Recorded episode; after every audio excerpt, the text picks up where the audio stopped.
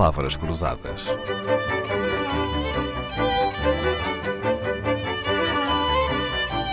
Porque quase tudo é uma questão de semântica. Quantas vezes já nos indignámos com as notícias de que, em pleno século XXI, os talibã no governo do Afeganistão impedem as raparigas de frequentar a escola e de aprender o mesmo que os rapazes? Esquecemos do Portugal do século XX, em que a taxa de analfabetismo entre as mulheres foi quase o dobro da dos homens. Mas podemos também recuar à Inglaterra vitoriana do século XIX. Com a Rainha Vitória no trono, Inglaterra conheceu um longo período de paz e de prosperidade, conhecido como o Pax Britânica.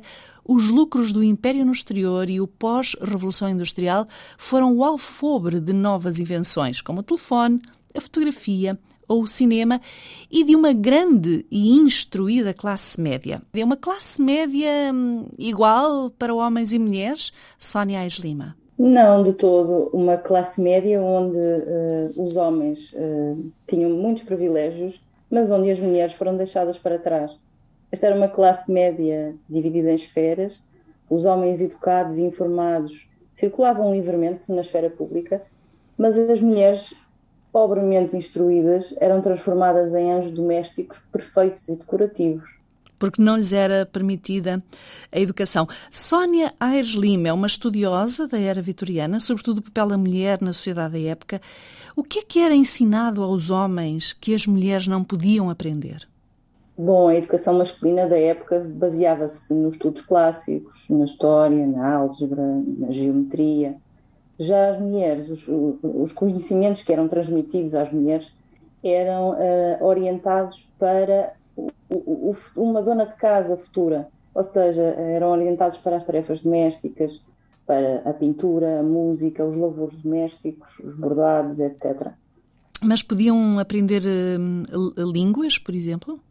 Uh, sim, aprendiam, era frequente aprenderem o italiano, uh, o, o, francês, mas sempre com o propósito de entreter, de, de bem receber em casa, de, de entreter os convidados. Então, e, e, o ensino da matemática, das ciências, da filosofia, uh, não lhes era permitido?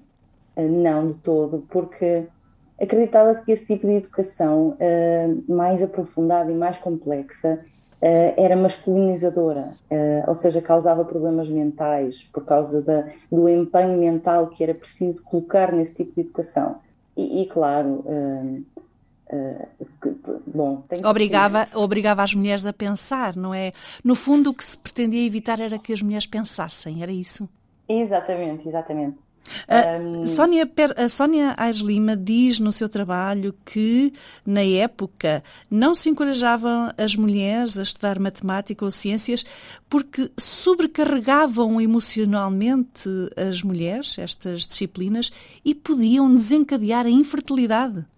Exatamente. E, e depois, eh, para além da infertilidade, haveriam outros problemas, eh, porque as mulheres poderiam começar a questionar a sua fraca condição social essa que era provavelmente o cerne da questão.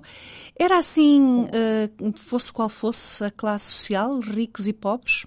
Sim, as crianças do sexo feminino de todas as classes uh, eram curiosamente mais pobres uh, educacionalmente do que as crianças do sexo masculino da sua própria classe. Esta ideia de que o investimento na educação masculina era mais útil e necessário do que na educação feminina durou até há poucas décadas, mesmo em Portugal. O que se estranha, Sónia Aires Lima, é que tenha sido assim num país que tinha no topo da pirâmide social uma mulher, a Rainha Vitória. Também estranha isso ou não? É verdade, mas não devemos esquecer que apesar de rainha, uh, Vitória era também uma mulher no mundo de homens. Um, e, e, que nem todas as decisões, aliás, grande, a grande parte das decisões administrativas não lhe cabiam a ela. Um, mas repare que, a título de exemplo, por exemplo, uh, em mil, só a partir de 1881, em Cambridge, e depois em 1884, em Oxford, em Oxford as estudantes podiam assistir às aulas, mas, no entanto, não lhes era atribuído qualquer grau académico.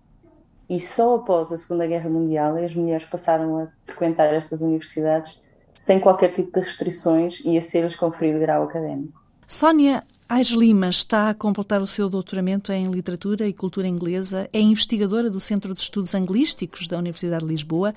No mestrado em Estudos de Cultura Inglesa da Faculdade de Letras da Universidade de Lisboa, apresentou a dissertação By the Labor of My Hands, a emancipação através do trabalho, protagonistas femininas na ficção literária de Anne Brontë. Interessa-se pela era vitoriana e pela vida das mulheres inglesas durante esse período, pelos estudos de memória e pelos estudos de cultura. Palavras Cruzadas, um programa de Dalila Carvalho.